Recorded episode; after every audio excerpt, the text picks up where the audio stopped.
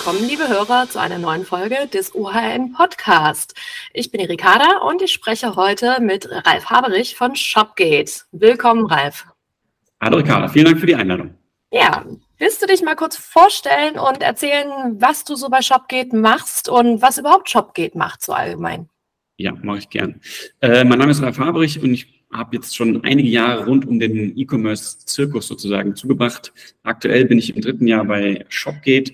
Shopgate ist ein Supporter sozusagen für den filialbasierten Einzelhandel, um dort die Custom Experience zu steigern. Das heißt, im Klartext, wir versuchen dem Einzelhandel in Deutschland, aber auch in Europa und auch teilweise in den USA, dort haben wir ein kleines Büro, ähm, sehr stark die Digitalisierung nahe zu bringen und sie dabei, dabei zu unterstützen. Heißt im Klartext für die einzelnen Lösungen wie zum Beispiel Click and Reserve, Click and Collect, die Kunden und Kundinnen eben sehr schnell von der digitalen Landkarte sozusagen auf den analogen Pfad zu bringen. Ähm, und da gibt es noch viele weitere Lösungen, über die wir auch gerne mal sprechen können. Hm. Ähm, Omnichannel ist ja jetzt erstmal ein Wort, was die meisten schon irgendwie gehört haben, aber manche sich vielleicht nicht so hundertprozentig sicher sind, wovon reden wir da jetzt eigentlich. Deswegen wollte ich mal fragen, wie definiert ihr denn an sich Omnichannel und vor allem, ähm, wie ist denn die Abgrenzung zu dem, was ja auch manchmal rumfliegt, das Wort Multichannel? Mhm. Ein guter Punkt, da gibt es wahrscheinlich äh, bei drei Menschen vier verschiedene Definitionen, wenn du, wenn du die Personen fragst. Äh, also quasi orientierend an der, sagen wir mal, Historie des einzelnen Kanals, also des, des Single Channels sozusagen. Es gab einen Kanal und es gab einen Empfänger oder eine Empfängerin dabei, hat sich daraus Multichannel entwickelt. Das waren dann Kanäle oder sind teilweise noch Kanäle, die eben mehrfach bedient werden können, die aber eben teilweise noch parallel und nicht miteinander kommunizierend einhergehen. Das heißt, das kann der E-Commerce-Shop sein und kann die Filiale sein. Das wären dann zwei Kanäle im Multi-Channel-Prozess. Wenn ich aber dort, ich persönlich als Kunde, nicht erkannt werde, wenn ich schon mal eine E-Commerce-Bestellung getätigt habe und diese dann vielleicht in der Filiale abgeholt werden soll oder aber ich mal in der Filiale war und auch eine E-Commerce-Bestellung getätigt habe ähm, und diese Inhalte, diese Themen, diese Produktvorlieben, die ich habe, nicht in einem CM-System oder einem Omnichannel-System dahinter zusammengeführt werden, bin ich ja sozusagen zweimal ein neuer Kunde in diesen beiden Kanälen. Und das ist genau diese, diese Diskrepanz, die Omnichannel aufheben kann und da eben alle Kanäle, die der Händler nutzen möchte, zusammenzuführen, zum einen parallel weiterlaufen lassen, aber dann eben auch ein kompletteres und kompakteres Kundenverständnis dieses einzelnen Kunden zu bekommen, um zu wissen, was sind nicht nur vielleicht die Produkt- oder Größen- oder Farbvorlieben oder Markenvorlieben, sondern eben auch, wo ist die ideale Bestellfrequenz, wie erreiche ich am meisten und am intensivsten diesen Kunden, um weitere Bestellungen zu erzeugen wahrscheinlich. Hm. Und während der ganzen Corona-Pandemie hat das Ganze ja jetzt irgendwie so ein bisschen Fahrt gewonnen. Also nicht nur der Onlinehandel an sich ähm, ist geboomt, sondern auch äh, das ganze Thema Omnichannel ist immer mehr in den Vordergrund gerückt. Jetzt kann Leute auf einmal können damit was anfangen und haben zum Beispiel dieses Click und Collect, das wurde ja sehr beliebt äh, und häufig benutzt. Äh, welche Faktoren haben denn jetzt so dazu geführt, dass es diesen Boom erlebt hat? Ja, also zum einen hat die Pandemie natürlich da sehr viel Diskussionen geöffnet, weil eben niemand die Filialen betreten durfte. Das heißt Click and Collect, wie du sagtest, also zu Hause bestellen das Produkt, auch schon bezahlen online und dann nur noch das Produkt quasi picken äh, oder aufzunehmen. Das ist natürlich extrem spannend gewesen. gewesen. Genauso auch natürlich dann vielleicht externe ähm, Picking-Lager oder teilweise Abholstationen haben das Ganze auch nochmal sehr, sehr spannend gemacht. Ähm, das waren aber eben fast schon vermeidende Kontaktpunkte ohne Mensch sozusagen, wegen oder aufgrund von Pandemie. Während Click and Reserve natürlich auch dazu dienen soll, dem, äh, dem Menschen, dem bestellen, der bestellenden Person die Möglichkeit zu geben, das Produkt zu reservieren und dann trotzdem noch in den Laden oder in die Filiale zu kommen. Ähm, und im Idealfall kann dann das Verkaufspersonal vorab schon diesen Termin bestimmen, kann vorab natürlich schon organisieren und analysieren, welch, welcher Kunde, welche Kundin denn da in den Laden kommt und kann ergänzend zu der vielleicht eigenen oder eigentlich getätigten Reservierung auch weitere Produkte oder weitere Möglichkeiten dann äh, sofort anbieten. Das, also dieser Charme des angekündigten Kaufs sozusagen, der durch Click and Reserve besteht, der kann dort dann sehr, sehr gut umgesetzt werden. Und wir sehen bei vielen unserer Kunden Uplifts, also Steigerung des Warenkorbes oder Steigerung des Gesamtumsatzes von zwischen 35 und 55 Prozent, nur weil das Verkaufspersonal eben schon vorher sich darauf vorbereiten kann und deswegen viel klüger agiert im Verkaufsprozess. Jetzt, wo äh, die ganze Corona-Geschichte ja doch so langsam, aber sicher abflacht, äh, erlebt ja der Onlinehandel da auch so eine gewisse Abflachung, dass es wieder so ein bisschen zurückgeht. Lässt sich das auch ähm, in Omnichannel-Ansätzen äh, so ähm, auch bestätigen? Also geht da, geht da auch der Boom ein bisschen zurück jetzt wieder oder bleibt das, was gewonnen wurde, da? Äh, ja, überraschenderweise oder, oder schönerweise aus unserer Sicht natürlich äh, verstärkt sich der Boom. Denn äh, die Händler haben gemerkt, dass sie durch ähm, das vielleicht nicht professionelle Aufstellen ihres eigenen E-Commerce-Kanals auch während der Pandemie sehr, sehr viel Business verloren haben oder aber im schlimmsten Fall abgeben mussten an andere große E-Commerce-Player. Ähm, wir alle kennen die entsprechenden Verdächtigen dort. Ähm, und dann ist es natürlich unglaublich spannend für den Händler zu sehen, wie diese Kombination aus analog und digital vorangetrieben werden kann, um eben man muss gar nicht von der nächsten Pandemie sprechen, aber um eben diesen Convenience-Charakter, der sich eingestellt hat. Also diese Bequemlichkeit, zu Hause zu bestellen, zu Hause zu bekommen und vielleicht im Idealfall auch noch eine, eine Anprobemöglichkeit zu haben, um das eben zu kombinieren und dann daraus zu lernen, dass ich diesen digitalen Kanal auch als Freund sehe und diese Möglichkeit umarme, anstatt einen E-Commerce-Player als, als schlimmen und strikten Wettbewerber zu sehen, der mir nur Geschäft wegnimmt, sondern ich kann eben auch da sehr, sehr stark agieren und diese diese digitalen Möglichkeiten mit aufnehmen und dafür ist Omnichannel übertrieben formuliert die Revolution des Einzelhandels. Es ist natürlich nicht mehr, weil es das auch schon einige Jahre gibt, dieses Thema, aber es ist zumindest die Evolution des deutschen Einzelhandels, der jetzt versteht, dass nach den Insolvenzen von Galeria, Piken, Kloppenburg und Co., äh, es gibt viele, die man aufzählen müsste, ähm, ein wichtiger Kanal, nämlich Omnichannel oder eine wichtige Maßnahme, nicht dazu geführt hätte, eben diese Insolvenzen anmelden zu müssen. Hm, wäre mal hilfreich gewesen für Galeria. Hatten die überhaupt irgendeinen Online-Shop? Eigentlich nicht, oder? Na, sie hatten einen Online-Shop, aber sie hatten eben nicht diese Verzahnung zu den, äh, zu den entsprechenden analogen Filialen, um da ein gemeinsames Kundenportfolio mhm. auszustellen zu können. Ja, das hat ihnen wahrscheinlich auch neben vielleicht anderen Management-Themen damit sicher den Teilen des Genick gebrochen. Ja.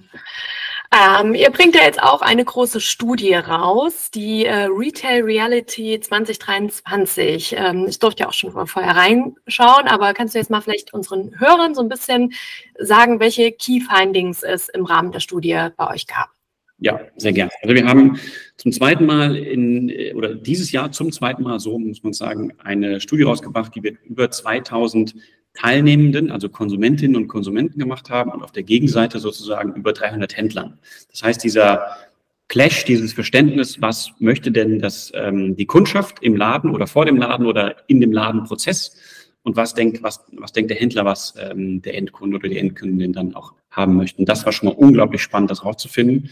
Und dadurch, dass es eben knapp zweieinhalbtausend Personen sind, ist es nicht nur repräsentativ, sondern auch unglaublich spannend, weil wir es für Deutschland, Österreich und Schweiz gemacht haben und eben in Detailfragen ähm, bis hin zu wirklichen Tools und Lösungen und Techniken, die wir abgefragt haben, aber auch bei den, bei den Konsumenten eben, welche Möglichkeiten des Einkaufens sie dort entsprechend bevorzugen. Ähm, da wir es letztes Jahr zum ersten Mal, mal gemacht haben und dieses Jahr zum zweiten Mal, können wir dann eben auch schon in Anführungszeichen von Trends sprechen, wenn wir dort Zahlen sehen, weil wir natürlich eine Entwicklung aus dem letzten Jahr auch beobachten können. Ähm, und was sich jetzt dieses Jahr zum Beispiel sehr, sehr stark herausgestellt hat, wenn das mal eine These wäre aus diesem ganzen, diesem Datenwust, ist, dass die Ausgangslage aktuell für den Einzelhandel natürlich, das ist nicht überraschend, aber natürlich auch mit unseren gestützten Daten aus der Umfrage sehr, sehr ernst ist. Das heißt, Händler und Kundinnen und Kundinnen bewegen sich generell in einem sehr, sagen wir es mal, bewegten Umfeld. Äh, wenn wir 2023 sehen, dann ist es geprägt von einer unruhigen Finanzstimmung, von einschneidenden Veränderungen im Einzelhandel, also ähm, Inflation, Corona immer noch andauernd oder teilweise eben auch noch bewegend bei den einzelnen Personen und natürlich auch ein Angriffskrieg von Russland, der nochmal andere Dinge vorangetrieben hat und zumindest auch natürlich zur Verunsicherung an, an Börsen, an Wirtschaft und Co. geführt hat. Das heißt, all diese Aspekte sind extrem einwirkend natürlich auf den deutschen Einzelhandel und so schlimm wie sie sind, so stark sind eben auch die Konsequenzen, die sich da teilweise daraus ergeben haben. Und trotzdem aber sind wir natürlich darauf erpicht, herauszufinden in dieser Studie und in Umfragen, ob denn der Handel das Digitale sozusagen überhaupt versteht. Also kann der Handel so planen? Und eine der erschreckenden Erkenntnisse war, dass immer noch knapp 20 Prozent der befragten Einzelhändler keinen Online-Shop haben. Das im Jahr 2023. Krass. Also das ist aus unserer Sicht auf jeden Fall zu viel. Da gibt es bestimmt natürlich vielleicht extreme ähm, Kundenportfolios oder Angebotsportfolios, die nicht unbedingt einen Shop benötigen oder man hat so ein unglaublich gutes äh, Kundenverständnis, dass die Kunden immer von selbst kommen. Aber im Gro wird das nicht so sein. Ähm, und deswegen ist natürlich diese Anbindung an, die, an das digitale Schaufenster sozusagen heute wichtiger denn je. Dazu kommt, dass weniger als die Hälfte der befragten Händler auch überhaupt Omnichannel-Maßnahmen nutzen. Das heißt, die Nutzung ist zwar gegenüber des letzten Jahres um 19 Prozent gestiegen, gegenüber dem Vorjahr. Das heißt, mehrere Händler binden jetzt Omnichannel-Maßnahmen ein, wie das von dir erwähnte Click und Collect zum Beispiel. Aber es sind immer noch extrem wenig und eben weniger als die Hälfte dieser Händler. Und wenn wir das repräsentativ uns anschauen und davon ausgehen, dass es knapp 400.000 ähm, Einzelhandelsfilialen in Deutschland gibt, dann sehen wir da eben auch noch ein, ein großes Feld der Optimierung und des Potenzials, um digitaler zu denken im deutschen Einzelhandel. Das wären mal so die, die ersten zwei Erkenntnispunkte, die wir daraus ziehen konnten. Gibt es nicht auch einfach super viele Händler, äh, die so ein bisschen Angst haben vom Online und vom äh, Digitalen, weil sie denken, dass äh, auf kurz oder lang dann ihre stationalen Geschäfte dadurch ersetzt werden und Mitarbeitende in den Geschäften, die denken, dass sie dann irgendwann nicht mehr benötigt werden, weil es halt diesen Online-Shop gibt? Das kann mit Sicherheit ein, ein vielleicht ein Szenario der, der, der, der Restriktion sein, wahrscheinlich dabei. Ich glaube, häufig ist es so, dass bei kleineren Händlern, sagen wir mal zwischen, zwischen zwei und 20 Filialen zum Beispiel, dass dort eben sehr, sehr stark noch auch Inhaber geführt agiert wird und dass die klassische Inhaberin, der klassische Inhaber, Familienunternehmen, äh, vielleicht in, in mehreren Generationen schon auch natürlich die Stärke im, im im kaufmännischen Sehen, im Einkauf von Stoffen, im Beraten von Stoffen oder im Auswählen von Stoffen, im Aufspüren von Trends äh, und natürlich auch in der Beratung selbst bei, bei, dem Person, bei, dem, bei der Kundschaft, die reinkommt.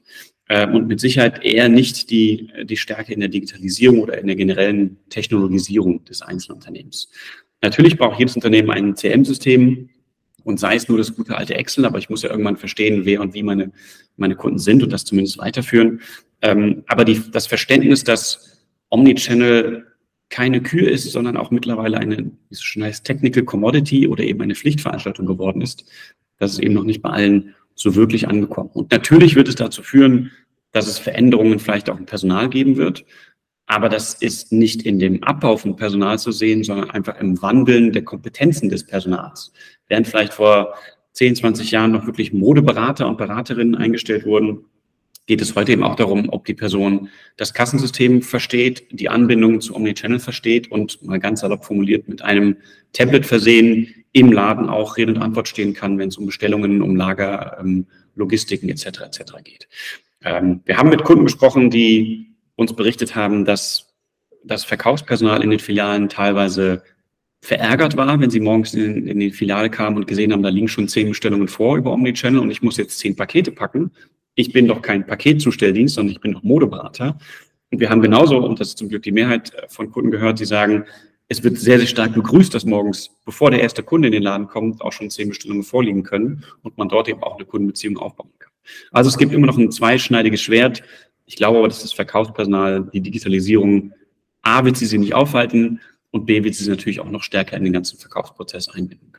Ja, ich glaube, das ist aber auch so ein bisschen so ein Generationsding. Dass äh, jüngere Generationen sind da bestimmt aufgeschlossener als die älteren, die sich einfach so ein bisschen vom Neuen grundsätzlich äh, sträuben und äh, ja, so dieses Klischee-mäßige, ähm, die, die Roboter und die Computer klauen uns unsere Jobs in der Zukunft, diese Angst dann sehen.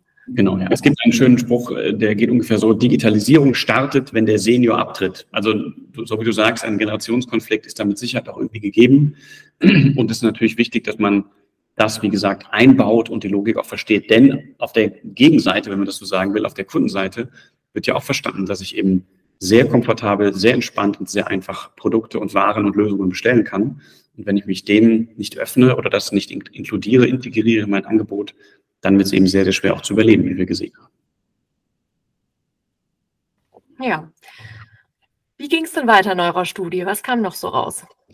Also wir haben, ähm, wie gesagt, natürlich viele Logiken und, und Dinge abgefragt. Zum einen ist es auch erfreulich, dass der Handel sozusagen lernt. Er lernt und versteht. Und dieser Lernprozess, der eben eingesetzt hat, zeigt auch, dass Händler Omnichannel nicht mehr nur als Verbindung von Vertriebskanälen oder stationären Filialen sehen. Das wäre ja schon mal der erste Weg, ähm, sondern eben auch als Instrument zur Steigerung des Kundenerlebnisses. Was früher vielleicht der Umsatz pro Quadratmeter oder pro ähm, pro Corner, pro äh, Pop-up-Shop gewesen ist.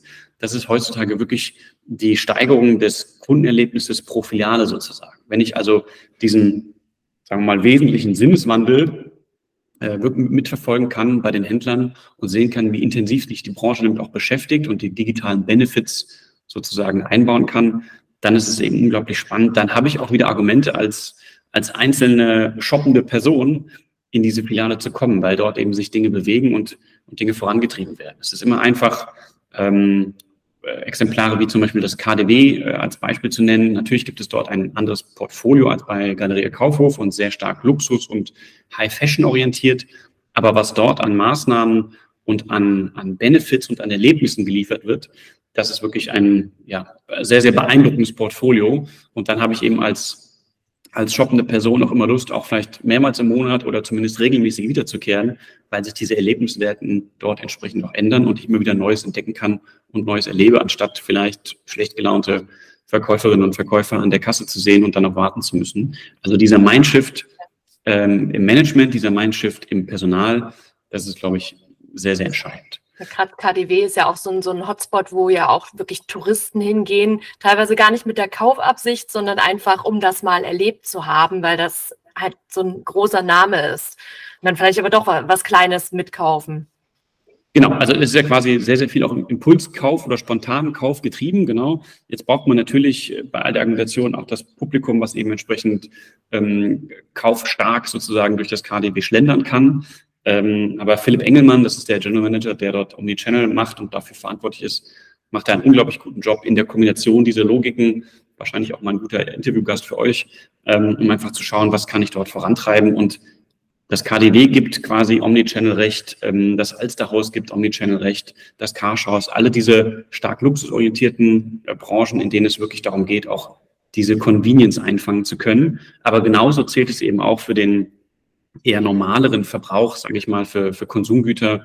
Äh, ich denke an Douglas Bräuninger, äh, Sir etc. Das sind Marken und das sind Brands, die verstanden haben, dass man eben Dinge kombinieren und sehr, sehr klug einsetzen kann. Wenn wir uns diese Omnichannel-Services mal anschauen, die eben auch einen, einen hohen Begeisterungsfaktor bei den Händlern auslösen, dann sind das eben auch Dinge wie, wie Click and Collect, die schon bekannt sind aber, und das ist auch ganz spannend, natürlich Themen wie Return in Store. Also die Ware, die ich über welchen Kanal auch immer bestellt habe, dann auch wieder im Geschäft abgeben zu können. Das heißt, mir als Endkonsument ist es ja völlig egal, wo ich diese Ware loswerde sozusagen, wenn sie mir nicht passt oder nicht gefällt oder irgendeine Reklamation besteht. Denn wenn ich zum Beispiel ein paar Sneakers von Nike bestelle, ähm, dann habe ich in, bei dem nächsten Nike-Store in, meinem, in meiner Innenstadt auch genau das gleiche Logo über der Tür. Das heißt, warum sollte ich nicht einfach dieses Produkt auch dort wieder loswerden können, wenn ich es zurückgeben will oder wenn ich es umtauschen möchte? Dass dahinter natürlich ein Rattenschwanz an Technologien, an Schnittstellen, an Kassensystemen, an Omnichannel-Logiken besteht, das wissen wir. Das muss aber auch der Kunde und muss die Kunde nicht wissen und sollte ihn auch gar nicht interessieren. Denn es geht ja um dieses reibungslose und nahtlose Verzahnen von, von Möglichkeiten, die es gibt. Also Click and Collect, Click and Reserve ist schön, ist wichtig, aber sollte Standard längst sein, auch wenn es das in vielen erschreckenderweise noch nicht ist, in vielen Online-Shops. Ähm, aber die Kür setzt dann eben bei Return in Store ein. Oder was auch unglaublich spannend ist, äh, Ship from Store, also wirklich die dezentral geführten Filialen dort auch als dezentrale Warenlager zu sehen. Wir haben einen unglaublich schönen Case von, äh, von Van Laak, also der ähm, der Mutter sozusagen von Sir. Sir ist ein Unternehmen, das hat 30 Filialen in ganz Deutschland verteilt. Ähm, klassische Herrenmode begonnen, teilweise auch eine Damenkollektion dabei. Und dort gab es sehr, sehr hohe Lagerkosten für den dezentral geführten externen Warenlageranbieter sozusagen. Ähm, und wenn ich dann dorthin gegangen bin und habe ein Businesshemd in weiß in Größe M bestellt, online, dann kann es schon vorgekommen sein, dass dort eben ausverkauft oder melden Sie sich in einer Woche nochmal angezeigt wurde. Das heißt, ich wurde verhindert, mein Produkt zu wählen und bin dann natürlich relativ schnell beim Wettbewerb oder bei einem anderen E-Commerce-Anbieter. Ähm, nur weil eben dieses weiße Businesshemd in dem Zentrallager nicht vorrätig war. Wenn ich jetzt, was wir umsetzen konnten mit Sir, diese 30 Filialen anbiete, anbinde und anbiete als, als E-Commerce-Hub sozusagen, dann bekomme ich eben mein Businesshemd aus Hamburg, München oder Wiesbaden geschickt, weil dort die Filialen angebunden sind und irgendeine dieser Filialen mit Sicherheit dieses weiße Businesshemd vorrätig haben werden und ich dann eben auch die Möglichkeit habe zu bestellen und mir quasi nochmal ist ja völlig egal, ob es aus dem Zentrallager kommt oder eben aus irgendeiner nahegelegenen Filiale. Hauptsache ich bekomme mein Business entsprechend zugeschickt. Das heißt, wir machen ja, nicht nur Teile für alle irgendwie. Also ich finde das auch, ähm, du hast ja vorhin schon erwähnt, mit diesen Einzelhandelsverkaufsmenschen, äh, die sich dann frühst beschweren über die zehn Bestellungen, die schon vorliegen. Aber ich habe zum Beispiel auch selbst schon im Einzelhandel gejobbt und manchmal ist man dort auch einfach stinkend gelangweilt und hat den ganzen Tag nichts zu tun, weil 20 Kunden reinkommen. Da ist das doch eigentlich auch eine nette Abwechslung, wenn man mal ein Paket zu packen hat und der Kunde ist am Ende auch zufrieden. Und für das Unternehmen ist es Umsatz. Also Klingt eigentlich nach einer Win-Win-Situation. Richtig. Mein, mein erster Ferienjob äh, war bei Runners Point mit 16, glaube ich. Ich glaube, mhm. Runners Point gibt es mittlerweile auch nicht mehr, aber genau das, was du sagst. Es gibt eben Zeiten, in denen man sich die Beine in den Bauch steht, zwischen den wohl präsentiert.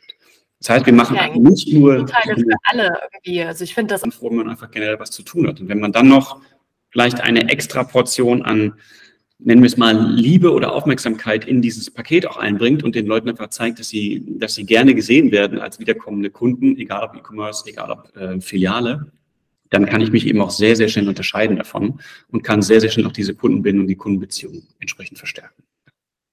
Ja, klingt super. Es gibt ja auch so ein paar von diesen Omni-Channel Services, die ich ähm, in der Studie gesehen habe, wo ich selbst noch nie von gehört habe. Zum Beispiel Endless Isle. Ähm, also die Erklärung äh, kam mir bekannt vor, aber ich hätte es nie unter dem Begriff bekannt, aber es kam mir eigentlich so ein bisschen vor wie das, was Gorillas und Co. machen, aber es ist es nicht wirklich, oder?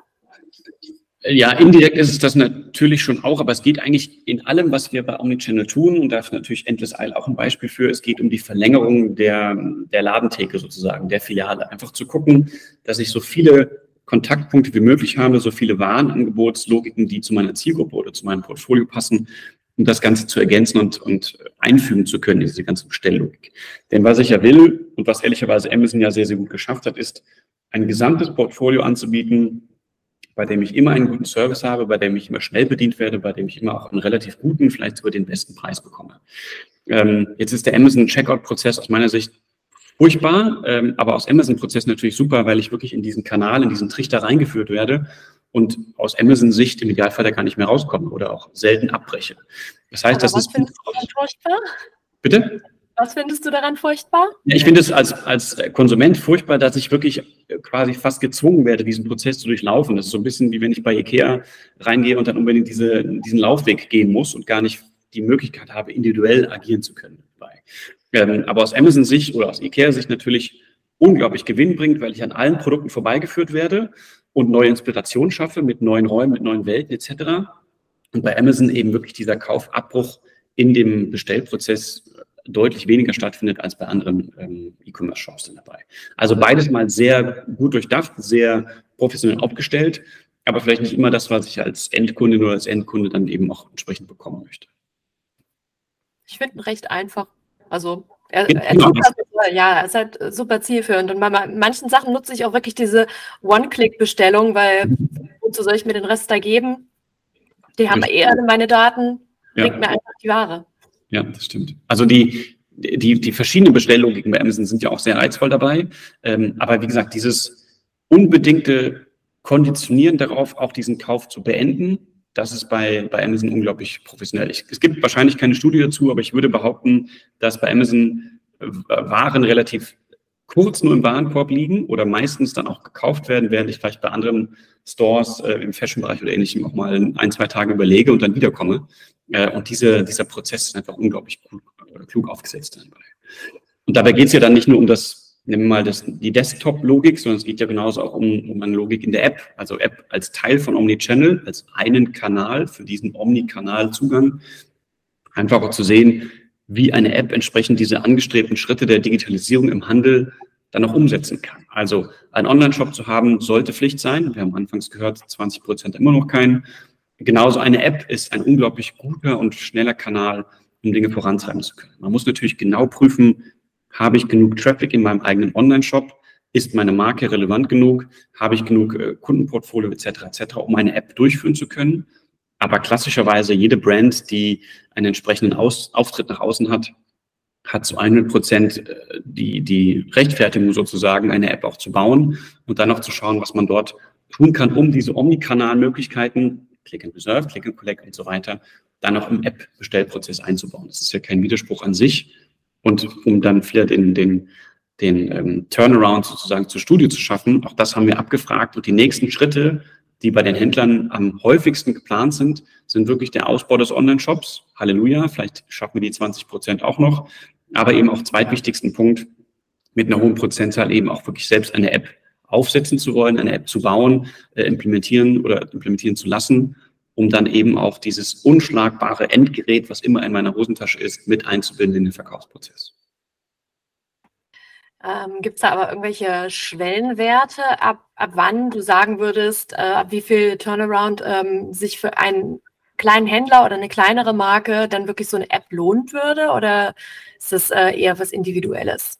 Es ist natürlich individuell, aber vielleicht um einen ganz groben Anhaltspunkt zu geben, man sollte schon ungefähr 40.000 Impressions pro Monat im Online-Shop haben, ähm, um dann eben eine entsprechende Relevanz allein aufgrund der Quantität des Traffics zu erzeugen und dann darüber nachdenken zu können. Wenn ich jetzt ein Anbieter in einem kleinen Ort bin mit einer Filiale und vielleicht ein, einem Mischwarenkonzern sozusagen oder ein Mischwarenangebot habe, Konzern ist es ja noch nicht, ähm, dann macht es wahrscheinlich relativ wenig Sinn. Wenn ich eine Brand bin, die nach außen hin auch schon entsprechend auftritt und mit eigenem äh, Portfolio auch unterwegs ist, dann ist es eigentlich ein No-Brainer, auch eine App zu nutzen, weil eben sehr, sehr häufig auch überlegt wird, wenn ich so eine App programmieren lasse, intern oder in-house mit meinen IT-Kollegen, hören wir sehr, sehr oft Zahlen zwischen 400 und 800.000 Euro, die allein diese Entwicklung einer App kosten kann.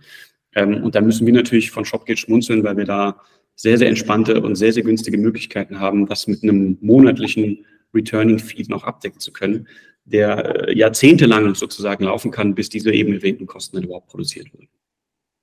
Gut zu wissen, falls ich meine App brauche.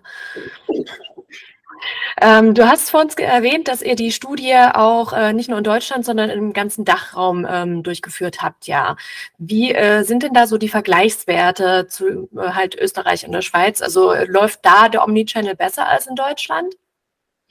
Die sind teilweise ein bisschen weiter, also die im Sinne von die beiden anderen Länder, ähm, aber man sieht teilweise auch etwas ähm, unterschiedliche Konsumstrukturen sozusagen. Also während natürlich auch zum Beispiel in der Schweiz äh, Bargeld so gut wie gar nicht mehr genutzt wird, ist es in Deutschland immer noch ein relevanter Zahlungskanal oder eine Zahlungsmöglichkeit.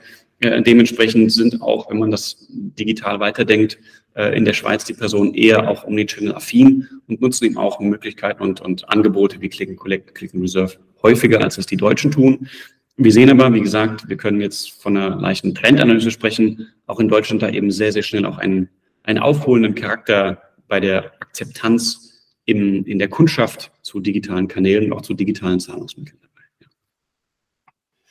Und hast du eventuell auch irgendwelche Vergleichswerte zum weiteren internationalen Raum? Also das Einzige, was ich jetzt auf jeden Fall dahingehend weiß, ist ja, dass zum Beispiel dieses Live-Shopping in Asien total durch die Decke geht, aber hierzulande nicht so wirklich gut ankommt. Richtig, also das wäre ein, ein sehr, sehr interessanter, ein sehr, sehr interessantes Beispiel für die Weiterentwicklung aus Asien. Wir haben auch in, ähm, in Deutschland die ersten Gehversuche sozusagen mit Live-Commerce, wie es so schön heißt. Äh, und Otto ist da einer der Vorreiter, die da wirklich sehr intensiv sich auch darum bemühen. Aber so wie du sagst, in Asien ist das, ist das gang und gäbe. In Asien gibt es ja auch die ein, zwei Hyper- oder Mega-Apps, wie man sie dann, wie man sie nennen mag, mit, mit Weibo oder WeChat oder ähnlichem, ähm, um wirklich alles aus einer App dann auch bekommen zu können. Und dort ist man entsprechend ich will nicht sagen natürlich, aber dort ist man entsprechend weiter, was dann diese umarmende Digitalisierung fasst.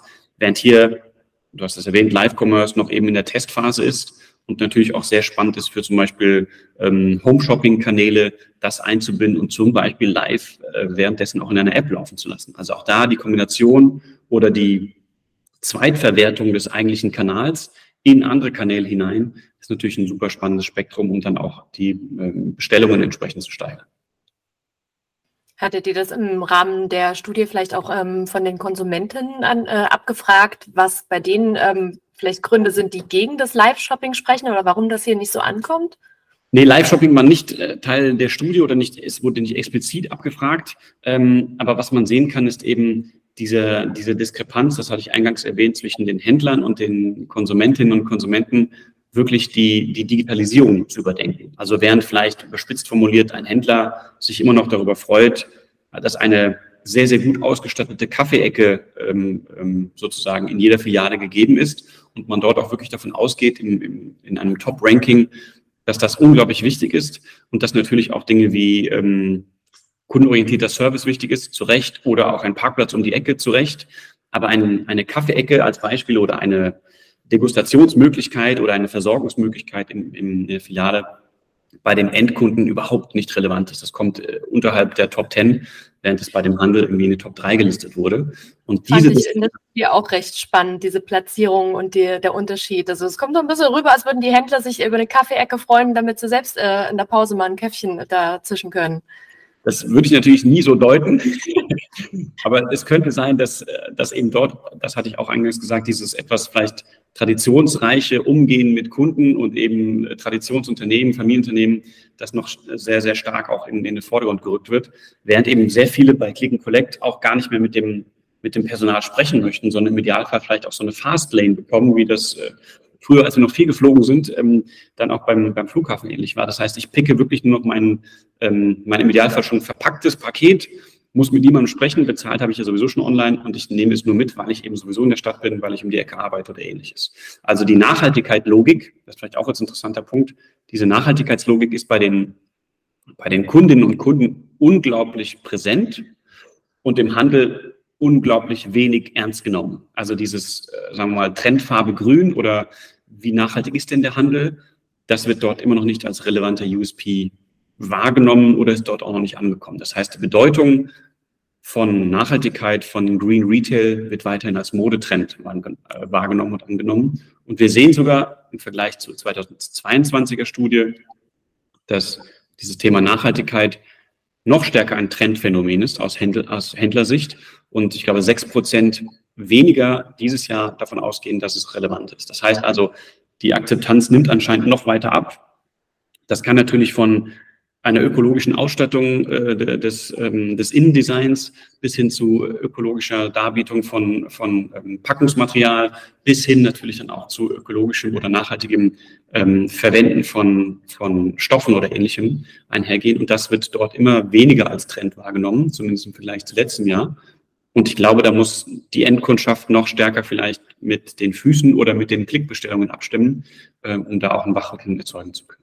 Finde ich echt interessant, weil überall in allen anderen Aspekten der Welt äh, wird Nachhaltigkeit immer wichtiger.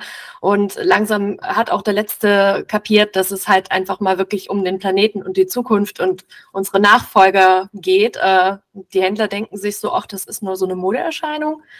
Genau. Wobei wir natürlich auch ehrlicherweise sagen müssen, auch dass äh, das Konsumentenverhalten aller Generationen oder viele Generationen immer noch ein bisschen verwirrend ist für den Handel als Beispiel. Also die nachhaltigste Generation ist wahrscheinlich die aktuelle Generation, äh, Generation Z oder Alpha, die jetzt dann direkt äh, nachkommt sozusagen. Ähm, und Generation Z war wahrscheinlich oder ist noch nie so aktiv gewesen wie jetzt, um Nachhaltigkeit zu fördern und auch viel aktiver als alle Generationen vorher. Ähm, aber Generation Z ist auch die, die am häufigsten in den zum Beispiel asiatischen ähm, Kaufhaus Shein oder Shane, wie man es aussprechen mag, einkaufen. Das heißt also, diese Wegwerfgesellschaft und mit dem Wissen, dass da unglaublich schlechte Qualität und unglaublich trendige Dinge nur sind, die ich vielleicht drei, zwei, drei Monate anziehe. Ähm, und im Gegensatz dazu. Ne? Bitte? Wenn sie so lange halten. Also wenn sie so lange halten, genau. Ich hoffe jetzt nicht, dass du und ich verklagt werden von Shein, aber man kann, wir können gerne mal den Test machen bei der Qualität dieser Produkte. Ähm, aber auf der anderen Seite ist es dann eben wirklich übertrieben formuliert an die Straße kleben, um darauf aufmerksam zu machen. Und das ist die gleiche Generation.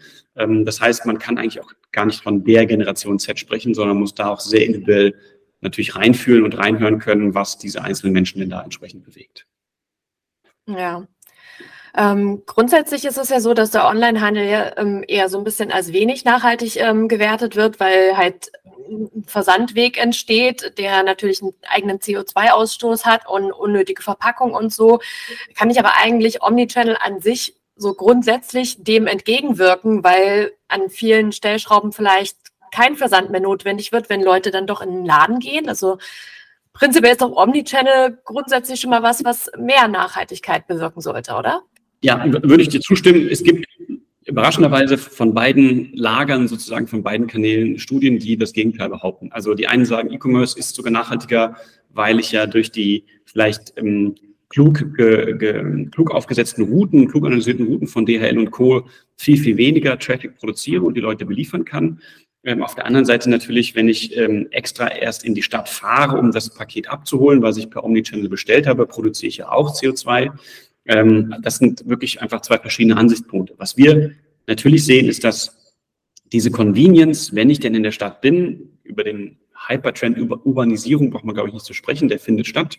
Je mehr Menschen in der Stadt sind, desto mehr sind sie in der Lage, das Ding auch zu Fuß abzuholen ähm, oder eben kombinierte Bestellungen zu machen. Deswegen ist es für mich ein ganz klarer, nachhaltiger Optionspunkt sozusagen für Omnichannel dort entsprechend zu agieren. Und genauso auch mit der angesprochenen Ship-from-Store-Logik nicht vielleicht drei Pakete zu verschicken, sondern wenn ich weiß, die Wiesbadener, die Münchner und die Berliner Filiale haben diese Produkte oder haben sie eben nicht, das dann nochmal anders zu koordinieren und logistisch einzubauen und dann eben nur ein Paket zu verschicken aus einer bestimmten Filiale, anstatt einfach wild darauf los, ähm, diese Bestellungen dann an den Kunden zu senden. Hm. Äh, da hilft ja wahrscheinlich äh, Technologie äh, sehr viel weiter. Gibt es äh, in Sachen Technologie irgendwelche bestimmten Trends, die die Zukunft des Omnichannel jetzt so ein bisschen prägen?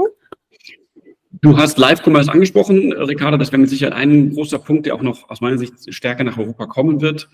Natürlich gibt es noch Voice-Commerce, also das, was wir schon von zu Hause, wenn, wenn es jemand den haben sollte, Alexa und Siri ähm, im Wohnzimmer stehen hat. Das soll natürlich außer, wie ist das Wetter und erzähl mir einen Witz, auch noch im Idealfall für Kommerz genutzt werden. Ähm, und das wird mit Sicherheit auch nochmal ein Trend sein, der zu beobachten ist. Ob das sich durchsetzen, durchsetzen wird, ist die Frage. Ähm, aber mit dem Endgerät zu sprechen, statt zu tippen, das ist mit Sicherheit was, was auch noch stärker eingebunden werden kann. In der Studie sind wir sogar noch einen Schritt weitergegangen, haben natürlich auch über äh, Metaverse und äh, AI oder künstliche Intelligenz gesprochen, beziehungsweise abgefragt. Und bei Metaverse sind alle, so wie ich persönlich auch, weiterhin skeptisch, ob sich das durchsetzen wird. Vielleicht liegt es auch daran, dass sich der Generation angehört, die Second Life mitbekommen hat äh, und dann noch nicht den Mehrwert so richtig sieht, außer einer, einer schnelleren äh, Breitbandlogik äh, und das besser nutzen zu können. Aber was natürlich kommen wird, ist Augmented Reality und künstliche Intelligenz. Augmented Reality einfach, um zu gucken, wie ich denn Bestellprozesse, wie ich denn Möglichkeiten der Visualisierung von, von Produkten auch stärker einbinden kann in den Bestellprozess. Und AI, ChatGPT hin oder her. Es gibt natürlich noch 100.000 andere künstliche Intelligenz-Tools, ähm, die uns das Leben dort erleichtern werden oder dem Handel das Leben erleichtern werden. Da gibt es mit Sicherheit dann auch entsprechende Möglichkeiten, sei es eine virtuelle Kabine, sei es eine virtuelle Vermessung, äh, sei es eine Logik in der, in der Bestellfrequenz oder eine Prognose von der nächsten Bestellung, dem sogenannten Next Best Buy. All das ähm, ist teilweise schon eingebunden bei manchen Einzelhändlern oder wird teilweise eben entsprechend kommen. Ja, Klarna hatte jetzt, glaube ich, vor kurzem ähm, so eine Chat-GPT-Einkaufsberatung rausgebracht. Also die funktioniert noch glaube ich, nur in den USA und eingeschränkt, aber da kann man dann mit ChatGPT wie mit so einem normalen menschlichen Einkaufsberater sprechen und dem sagen, ich brauche hier ein Geburtstagsgeschenk für meine vierjährige Nichte. Und dann schlägt er halt irgendwelche Sachen vor. Natürlich dann nur aus dem Klarna, Klarna Partnerkosmos wahrscheinlich an der Stelle. Aber das fand ich schon recht spannend und halt auch mal eine Nutzung, die das Ganze so ein bisschen zugänglicher macht für Leute, die vielleicht noch nicht so ganz einen Plan davon haben, was jetzt hier der Sinn und Zweck von den AIs ist. Genau, und das also du hast es gerade erwähnt, das ist ein, ein schöner Use Case, ähm, sich vielleicht auch Inspiration oder neue Kaufvorschläge dann auch zu holen. Ich selbst habe einen 14-jährigen Sohn, habe vor kurzem mal bei ChatGPT eingegeben, was, was schenkt man denn einem 14-jährigen Jungen zum Geburtstag? nennen mir bitte die Top 10 und da kamen dann natürlich so Dinge wie eine Spielkonsole oder ähnliches dabei raus, die er jetzt nicht bekommt. Ähm, und dann habe ich das Ganze aber einfach mal weiter äh, gespielt sozusagen und gefragt, was schenkt man einem 15-Jährigen, einem 16-Jährigen, einem 17-Jährigen? Und da war es spannend zu sehen, wie sich wirklich auch die Vorschläge teilweise verändern. Also von 14 bis 15 glaube ich, glaube ich, nur eine Änderung und bis hin zu 17, 18 waren dann wirklich ganz andere Aspekte damit drin. Das heißt, dieses, diese Logik, das Mitlernen, das aber auch teilweise Gefährliche darauf verlassen, dass, dass er eigentlich schon die richtige Lösung haben wird, das ist natürlich das, was extrem spannend ist. Oder aber, wenn wir bei Voice Commerce sind, irgendjemanden dort in dem Endgerät zu fragen, ich habe im Juli, bin ich auf eine Hochzeit eingeladen, ähm, was für einen Trend erwartest du von, ich sage jetzt irgendeine Marke, Karl Lagerfeld? Ähm, und dann würde eben dieses System schon verstehen, okay, Juli heißt Sommer, das heißt vielleicht leichtere Stoffe, das heißt Trendbeobachtung, das heißt, wo gibt es vielleicht Karl Lagerfeld am, am günstigsten im Angebot oder ähnliches. Also einfach mit einer allgemein formulierten Frage direkt eine detaillierte Analyse stattfinden lassen zu können, das ist natürlich eine super Inspirationsquelle. Ja. Ähm, wir haben jetzt diverseste Aspekte von Omnichannel durchgesprochen, die eigentlich überwiegend dafür sprechen. Gibt es denn jetzt irgendwelche konkreten Sachen, die HändlerInnen ver veräußert haben, sorry, dass ähm, konkrete Gründe, die Sie sehen, die für Sie dagegen sprechen? Irgendwelche Aspekte, die Händlerinnen befürchten zum Beispiel? Ja, also das, das Befürchten ist natürlich immer mal wieder, was man in der Diskussion dann auch lösen kann. Also ein, ein klassisches Klischee ist, das ist ja ein technologisches Projekt, mit dem wir dann kommen. Und das ist wieder irgendwas Neues, was ich irgendwie anbinden muss. Auweia, das dauert lange. Auweia, das kostet viel Geld. Weder kostet es viel, noch dauert es lange. Aber in, in der Logik von einem, einer Einführung eines CRM-Systems oder eines ERP-Systems, was wahrscheinlich jeweils nicht unter zwei Jahren zu machen ist und eine sechsstellige Summe verschlingt, ist eben dieser Charme des Omnichannel-Systems dass es mal jetzt ganz grob pauschalisiert mit fünf bis zehn Personentagen auf der IT-Seite beim, beim Händler eben eingeführt werden kann und diese Schnittstelle so einfach und von uns natürlich auch entsprechend so vorgegeben ist, dass sie mit Shopware, Shopify etc. etc. alle, alle Logiken und Implementierungslogiken schon gegeben hat, dass ich eben so schnell starten kann, wie das im normalen Prozess eigentlich nicht für möglich gehalten wird. Wir hatten schon auf der anderen Seite jemand, der Angst hatte, wir legen zu schnell los, weil wir in vier Wochen startbereit sind. Und das hat einfach nicht in diese IT-Phase reingepasst. Man braucht da einen Slot, muss es beantragen, genau wie mit dem erwähnten Beispiel in einer App.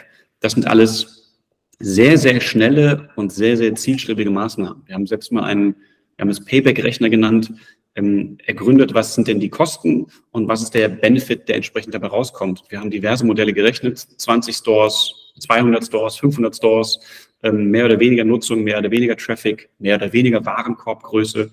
Und wir kommen durchschnittlich nach drei bis sechs Monaten auf einen ROI. Das heißt, die Kosten haben sich innerhalb des ersten Halbjahres amortisiert und ab dann mache ich Gewinn mit diesem Unternehmen oder mit dieser, mit dieser Lösung.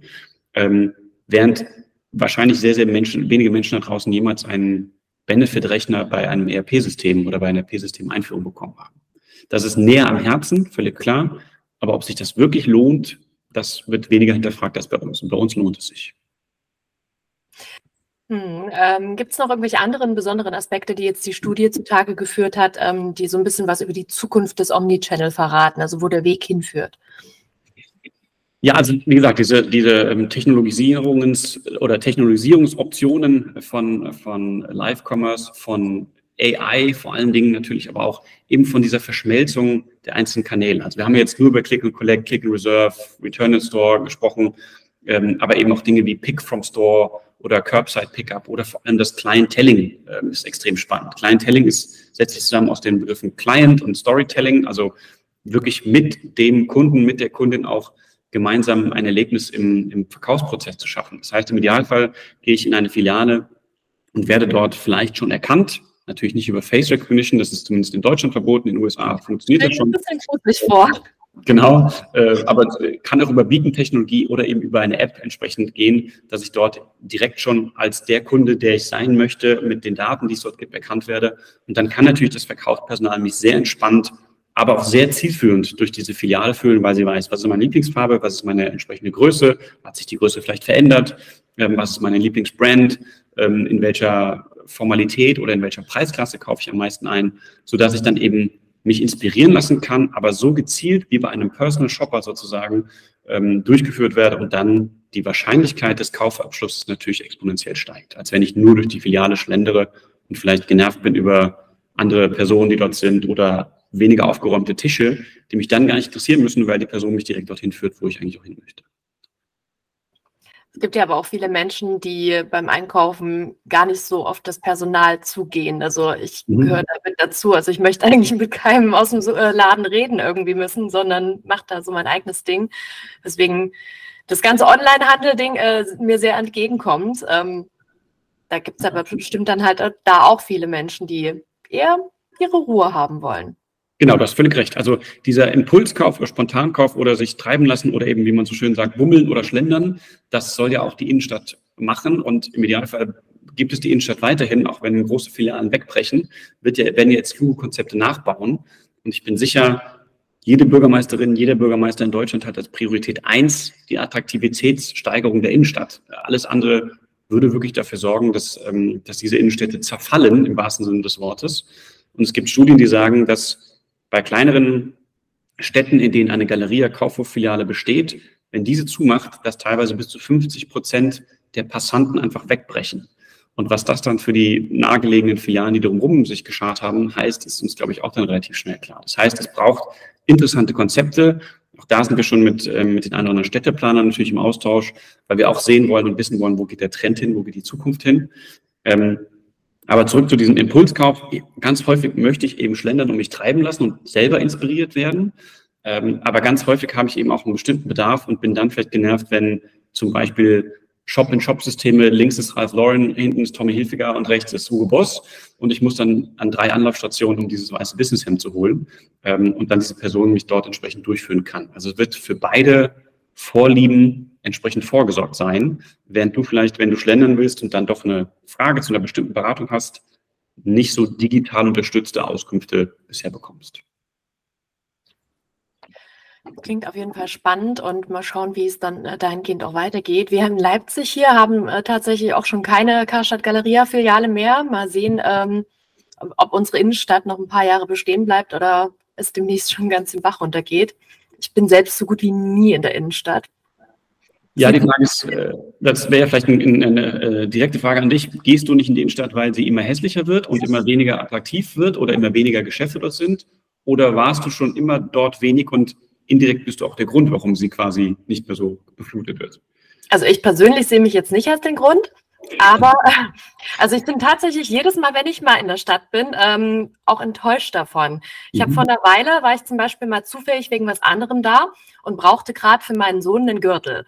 Da gehe ich in C&A, da war erstmal C&A weg. Das gab es nicht mehr, das ist jetzt umgezogen, okay, aber da war ich dann zu faul, zu der neuen Filiale zu laufen. Dachte ich, okay, geh mal zu H&M, und dann gab es einfach mal bei HM absolut keine Kindergürtel.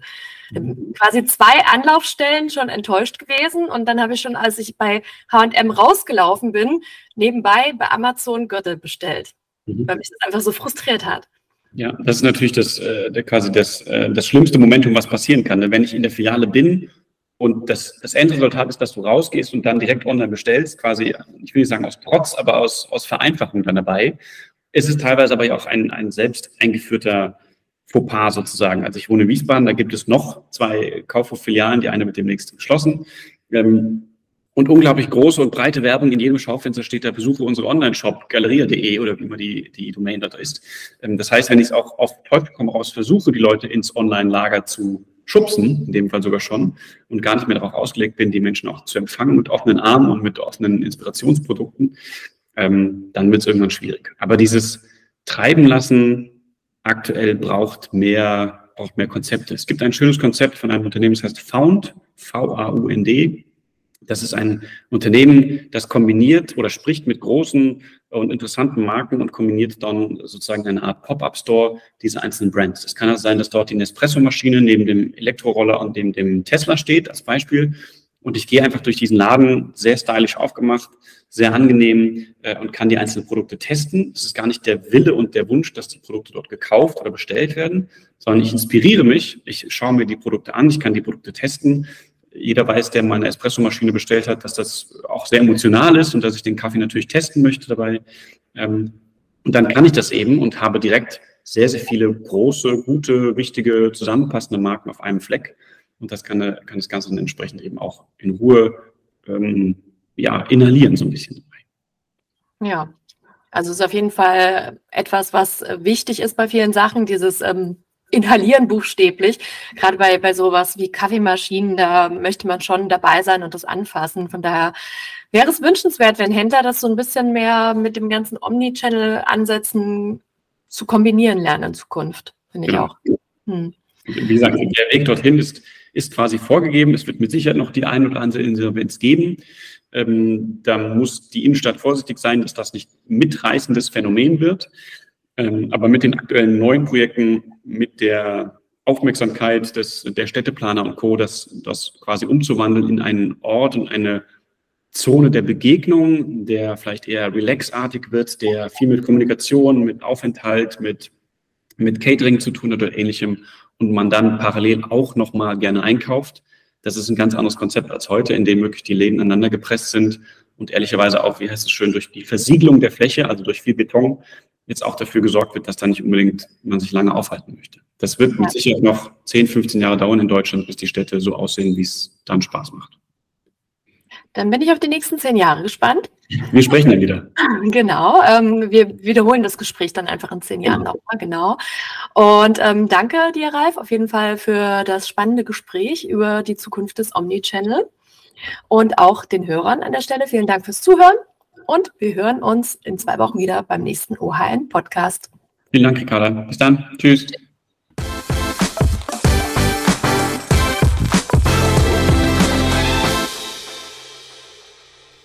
Dieser Podcast wird präsentiert vom Händlerbund. Der Händlerbund bietet rechtssichere Lösungen für Online-Händler und unterstützt als 360-Grad-Netzwerk überall, wo es notwendig ist. Weitere Infos gibt's auf händlerbund.de.